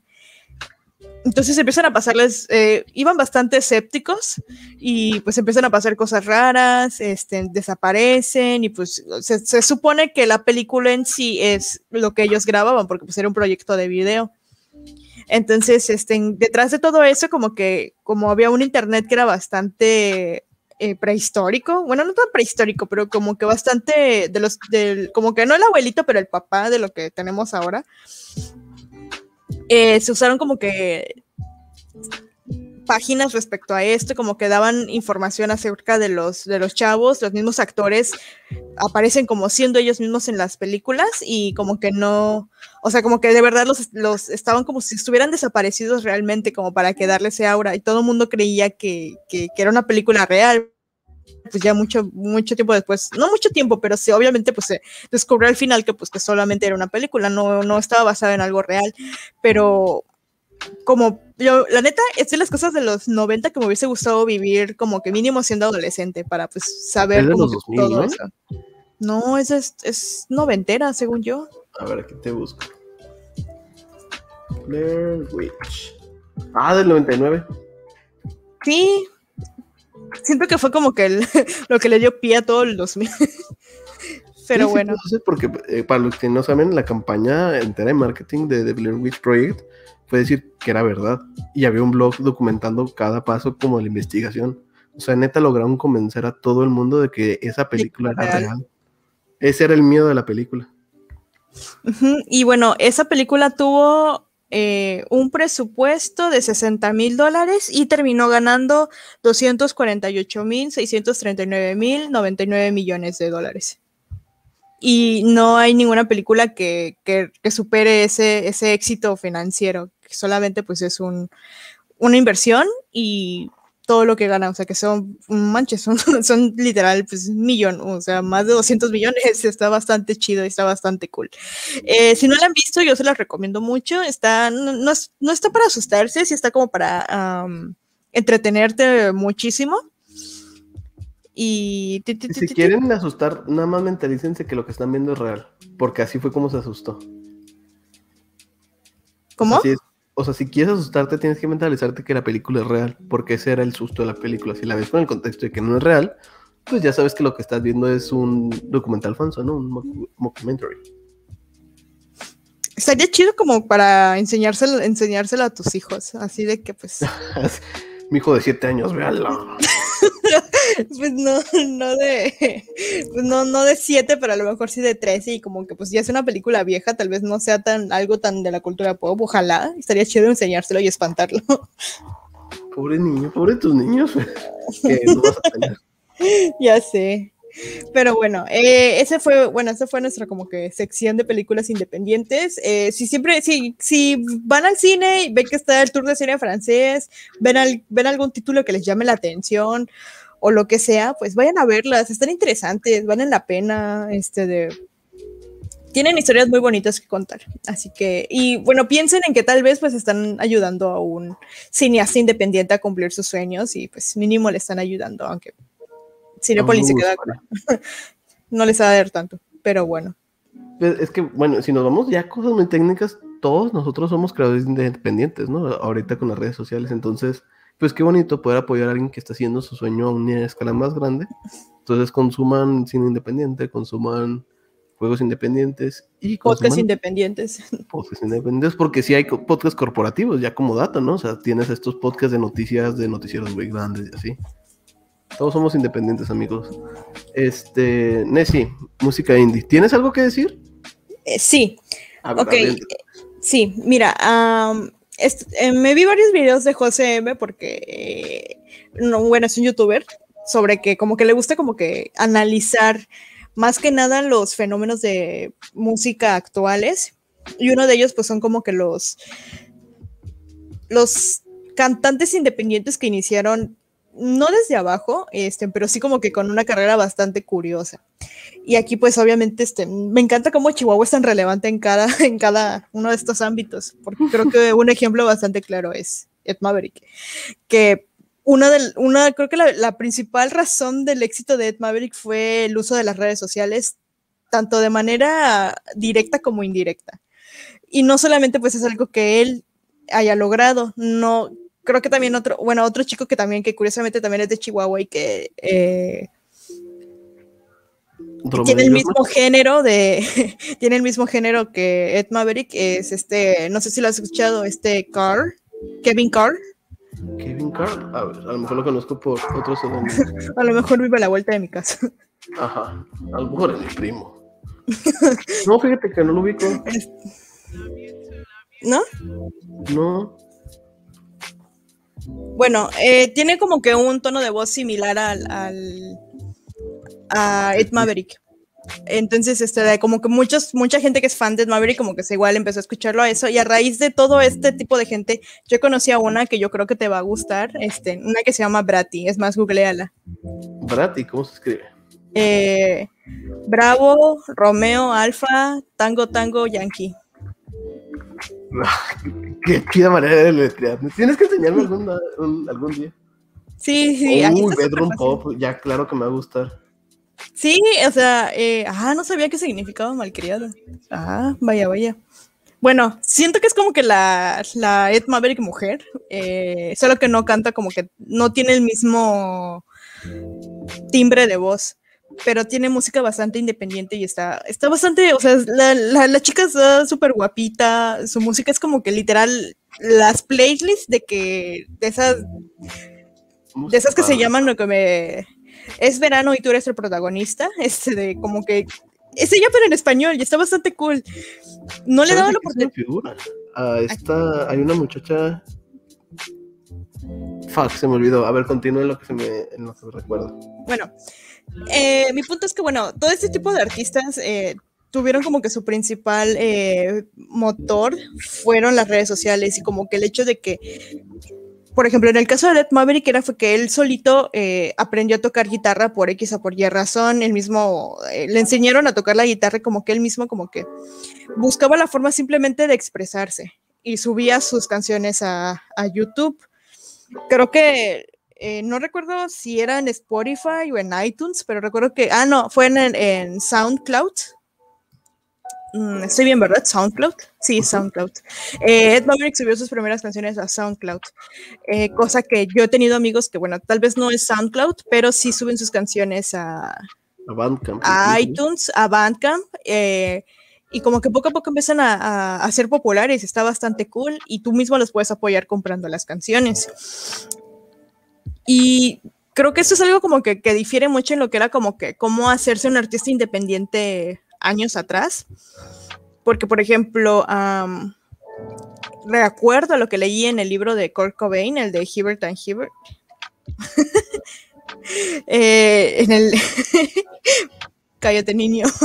Em, saludos, Vergil. Perdón por hacerte eh, bostezar con, hablando de Maverick. Pero bueno, eh, por ejemplo, en el libro Hibbert and Hibbert, una de las cosas que se hablaba sobre la carrera de Nirvana era de que ellos comenzaron como en antaño era como que comenzabas tocando como que en clubes independientes, tocabas en lugares X, eran como que bandas de garage. Entonces, eh, poco a poco pues vas ganando relevancia en tu zona, etcétera, etcétera. Eso pues, si bien todavía sucede, como pues Ed Maverick, que creo que comenzaba eh, cantando en bares y cosas así, cosas que también eh, Bratty he notado que tiene sus videos cantando en, en, en lugar, como en restaurantes o lugares así tienes como que más difusión gracias a lo que son las redes sociales, subiendo todo, este tipo de contenido. Hay alguien que también me llama mucho la atención, que, que sí, es, eh, bueno, lo conocí a raíz de Rafa, que, que es Dayglow, que es un, eh, un, cantante independiente en inglés, que estaba, eh, me el, el, tipo, no sé, el, no, si, si nuestro, si nuestro, si nuestro podcast es Shitpost, es Chop Podcast, el video de Dayglow, eh, ay, ¿cómo se llama? Can I Call You Tonight? Es, es una canción hecho shitpost, es un video musical hecho shitpost, está bastante cool. Y hay un chico, es más, empieza a verlo para que de esto reaccione en vivo. ¿Cómo se y hay un eh, Dayglow, eh, lo que escribió Rafa, y la canción se llama Can I Call You Tonight. Can I Call You Tonight, ok. Ok, haz tu reacción en vivo mientras yo este de yo lo hago.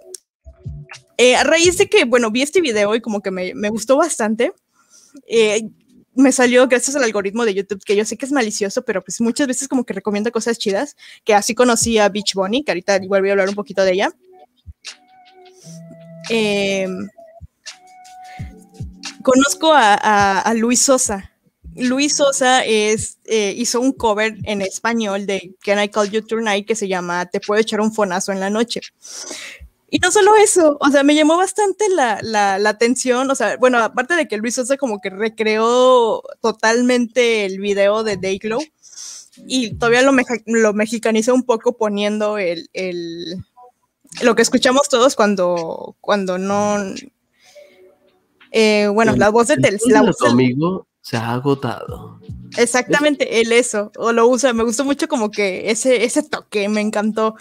Eh, este chavo hace como que también sus covers, hizo un cover versión eh, indie, mm, como indie electrónico, es que no sé cómo llamarle esa música, es que es que para eso, a ver, me van a funar, mi novio principalmente, pero es que para mí me gustan mucho esas canciones, me gusta el, el lo estético, me gusta lo cómo suenan, sin embargo, para mí suenan igual. Por eso tampoco es como que escuche tanto esas, esas, bandas. Y Dayglow me suena como muchas otras bandas. Entonces, sí está muy chida, está muy curiosa, pero es que, es que me suena igual, como que no me termina de atrapar por eso. Y este, Luis Sosa hizo una, un cover bastante cool de esta canción de creo que este quiero así. A ver, deja, no les voy a mentir. Si bueno, lo que tú buscas eso, comento aquí Ajá. sobre el video. Órale, subí mucho el micrófono y me estoy escuchando un montón. Eh, sí, ya estuve, estuve viendo el video de Dayglow, en lo que estabas tú platicando, y es un video indie a más no poder. O sea, no solo el cheatos, ¿no? Por la pantalla verde, los efectos especiales piteros, pero si ves, por ejemplo, los videos de Boy Pablo, son ese tipo, o sea, tienen un look and feel los videos indies que son realmente caseros, ¿no? Que es lo que los hace independientes, que son súper caseros, que son videos que podrías básicamente tú grabar con tus amigos, aunque realmente tienen pues cierta ciencia atrás, ¿no? Uh -huh.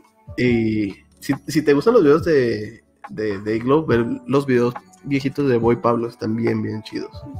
Si me escucho con mucho eco, me avisan, please. Que de hecho creo que otra chica que... Eh...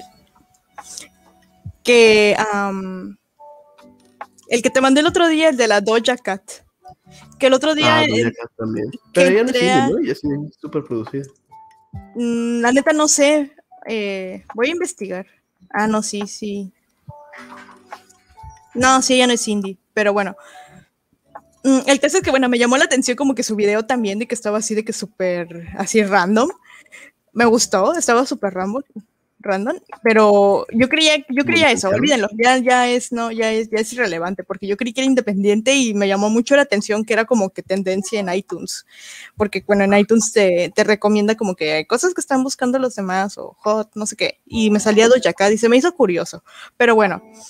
El caso es que sí, eh, sale este chico eh, Luis Sosa, que es como que, eh, como que tiene, como que, no sé si está como que trata de recrear ese éxito um, de las redes sociales, pero se me hace bastante chido.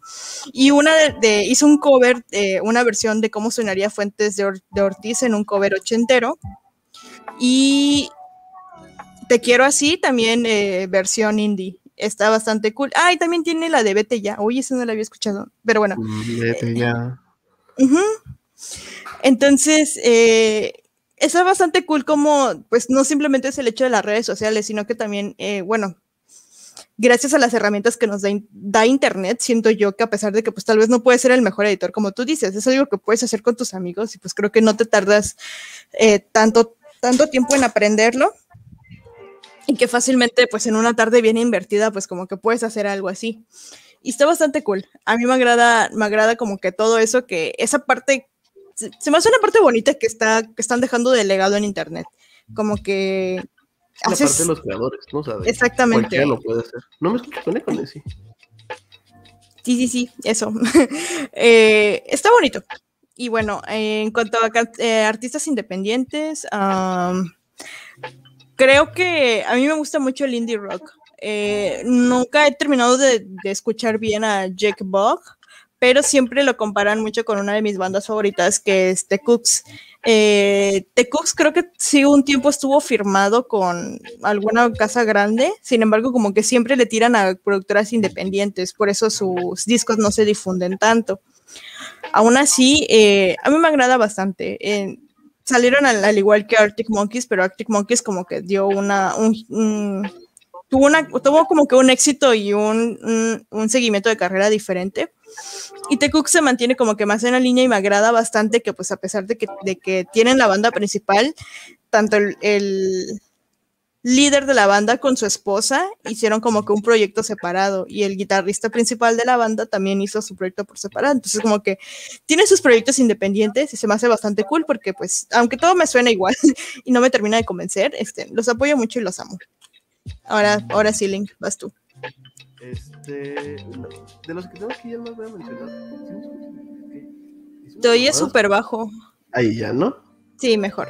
Es que está haciendo mamadas. Una disculpa, amiguitos. Las desventajas de producir en vivo. Nada más voy a mencionar dos artistas porque ya empezó a llover en mi casa y en cualquier momento se nos cae esta transmisión. ¿eh? Entonces, el primero, Acústico Mable. Si les gusta Ed Maverick, este es más o menos igual. Es mucho menos triste. Es una canción mucho más bonita. Yo creo va a ser más o menos del estilo que tú dices de esta. Um, ¿Betty se llama? ¿Brati? Brati, ajá. De Brady. Eh, que por cierto es la Clairo mexicana. Busca Clairo, también es muy buena música de ella. A ver. Pero Acústico Maple es música muy acústica, muy bonita, muy buena onda, también súper indies, también ellos tocan de que en bares y cafés, han tenido conciertos un poquito más grandes, han estado en varios festivales y así, pero no alcanzan el éxito de Maverick, ellos todavía son eh, indies indies, ¿no? Y, pero se los súper, súper recomiendo. Y finalmente quiero hablar de mi banda favorita. Pues ya les hablé poquito de Boy Pablo también. Boy Pablo, no sé si considerarlo indie porque ellos crearon su propia eh, productora, bueno, productora diagonal producer, y que se llama 777 Music. Pero pues también es medio indie porque ellos lo hicieron, entonces pues medio se entiende, ¿no? Boy Pablo, geniales, ya ahorita son un éxito increíble. Vinieron a Guadalajara cuando yo estaba en España, estoy triste por eso y otros que vinieron cerca de mí mientras yo estaba en España, fue Metric. Metric es una banda de indie rock eh, canadiense, conocidos por la canción de Black Sheep, que es la canción que canta la banda de, de Clash at Demon Head en la película Scott Pilgrim, la película favorita de Nessie. Mm, no, eh, a mí me gusta la película favorita de Virgil. Ah, la película favorita de Virgil, una disculpa, una escucha. Eh, pero yo de ahí los empecé a escuchar más, de ahí los conocí, me enamoré, me encanta Los Kitten, me encanta su último álbum, todos. Escúchenlo, es, es indie rock, o sea, no sé cómo describirlo. Es, como ese género, ese género tipo Los Hooks, tipo The Killers. Ya más quería mencionar estas dos porque pues, me iba a pesar si no lo mencionaba. Mm, que no te pele. ah, que te decía que si me escuchaba con eco y nada más me decías, hey, y ya. Ah, creí que dices te escuchabas bien. se me escuchaba con ecos. Pero bueno, eh, en cuanto a artistas independientes, pues sí, este, de, yo digo que alguna vez, eh, si el algoritmo de el, algoritmo se les recomienda darles una oportunidad, probablemente les, les agrade su música. Eh, generalmente como que hacen el mismo el mismo tipo de música, pero ahora que lo pienso, como que no es algo exclusivo de la música indie, bueno, refiriéndome al género, ¿no? Ese tipo de, de folk eh, sino que creo que creo que creo que tal vez Link pueda confirmarlo. Creo que o no sé alguien del norte creo que hay muchas como que bandas como que buscan como que arman sus ajá esas no sé como banda MS cosas así como que siento que como que intentan sacar su propia banda. Sin embargo pues obviamente pues siguen siguen siendo importantes aquellas que, pues, obviamente tienen a las productoras detrás. Así es. En conclusión de este tema, consumen indie. Hay muchas cosas muy bonitas. Creo que este fue un programa donde googleamos mucho, recomendamos mucho y que casi se cumple el deseo de Nessie. Una hora y media. Nessie, palabras para cerrar del tema en lo que pongo el meme de licenciado para despedirnos. Ok. Ah, bueno, eh, mm, palabras de despedida, ¿verdad? No, no, no, de cierre de tema. Ah, de cierre de tema, ok. Eh, ya sean juegos, películas, incluso eh, fanfictions o relatos ahí que encuentres random en internet, el licenciado random, o música y tienes la oportunidad. Eh, sí, obviamente, pues lo que, no sé, eh, ya es conspiranoia mía, pero yo siento que todo lo que hacen como que, no sé, es que no sé cómo expresarlo sin que suene tan mamón, pero siento que todo lo que ya, por ejemplo, no sé, Cruella, todas esas cosas que obviamente van a tener 20 salas en el cine y que pues eh, la publicidad en, YouTube para esos cantantes va a estar eh, a lo que da, este, pues yo siento que es algo como que ya bastante muy, obviamente prefabricado, todo está prefabricado, pero em, en cuestión de que como que ya es muy... No sé, no sé cómo explicarlo, porque digo, yo siento que cuando existen como que las, em, en las canciones, el hecho de que pues es, por decir algo, eh, coro, estrofa, estrofa, eh, dueto musical, no sé, parte musical, instrumental, lo que sea, ya está como que muy robotizado. Creo que esa es mi, mi la palabra. Ya es como que está todo muy robotizado y como que no, no tiene esencia como que no, no sé, esa es mi perspectiva de muchas cosas. Y entonces ya cuando pues pruebas lo independiente, eh, ya te das cuenta que pues es gente que busca expresar y contar una historia y hacerlo. Que por cierto, dicen que una de las, una de las, de las razones del éxito de Ed Maverick era que pues él, él sabía decir, él sabía hablarle a la gente de su edad de la forma en que le superan entender y decir las cosas al chile en unas canciones y con dos, tres... Eh, ¿cómo se dicen? Notas. Y pues lo lograba. Dicen que esa es una de las razones de su éxito. Y pues muchas veces, pues así son esas historias. Sin tanto rebusco, sin tanto cosas, nos podemos identificar fácilmente. Entonces, inténtenlo.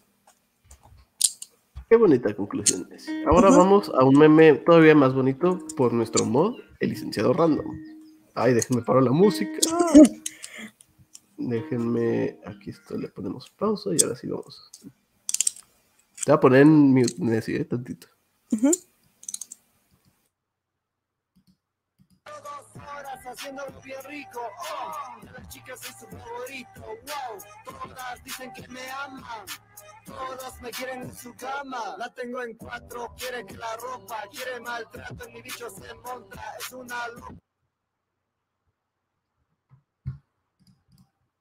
Ahora sí, Nessie, ¿qué opinas del meme licenciado random. Yo creo que tienen mucha razón. Deberían de estar estudiando en lugar de escucharnos. Y eso va para todos, no importa el nivel escolar.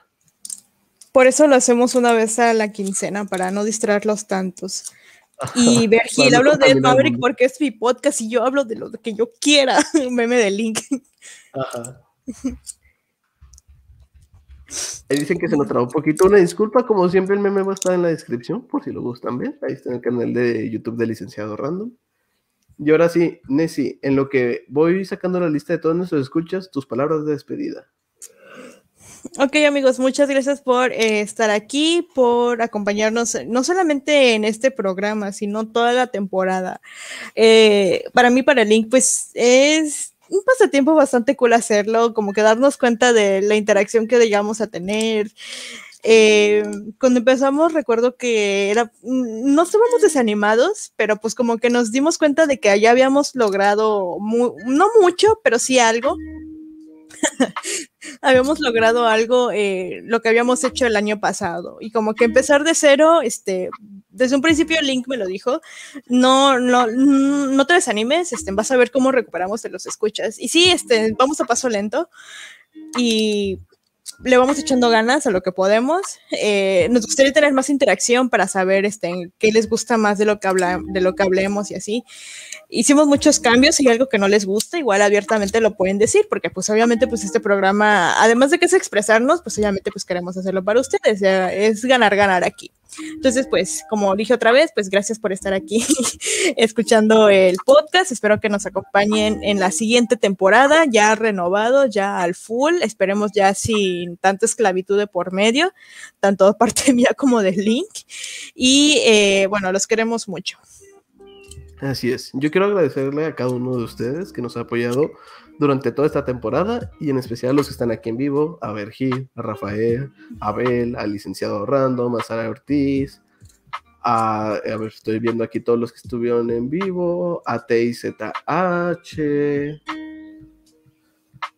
a mi novia Victoria, claro, un besote y un abrazote, a Elber, Elber, ustedes sabrán cómo termina su nombre, al Chato, Alfonso Villalobos, a Luca Kawaii, gracias por ser fans neta desde el día número uno, por apoyarnos tanto en nuestros en vivos.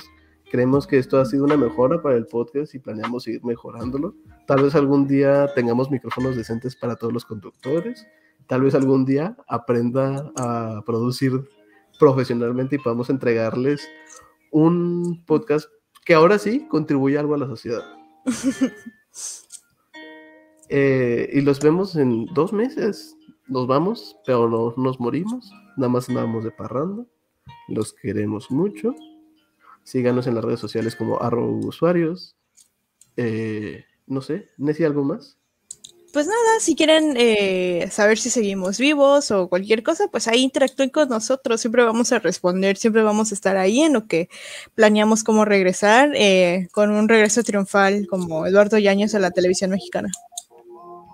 Eduardo a la televisión mexicana. Sí, hay tantas cosas de qué hablar, no creen que se les ha acabado, ¿eh? Las pendejadas no acaban, amigos. Las pendejadas no acaban. Ahí está. Ustedes ya están viendo la pantalla de final. Vamos quitando las cortinillas. Voy a ir muteando a Nessie. Y esperemos que les haya gustado. Los queremos mucho. Les mandamos muchos abrazos, muchos besos. Y nos vemos en la siguiente temporada. Bye bye. Ah, arroba linksake, arroba Nessie, arroba usuarios. No, arroba chica Catarina. Bye.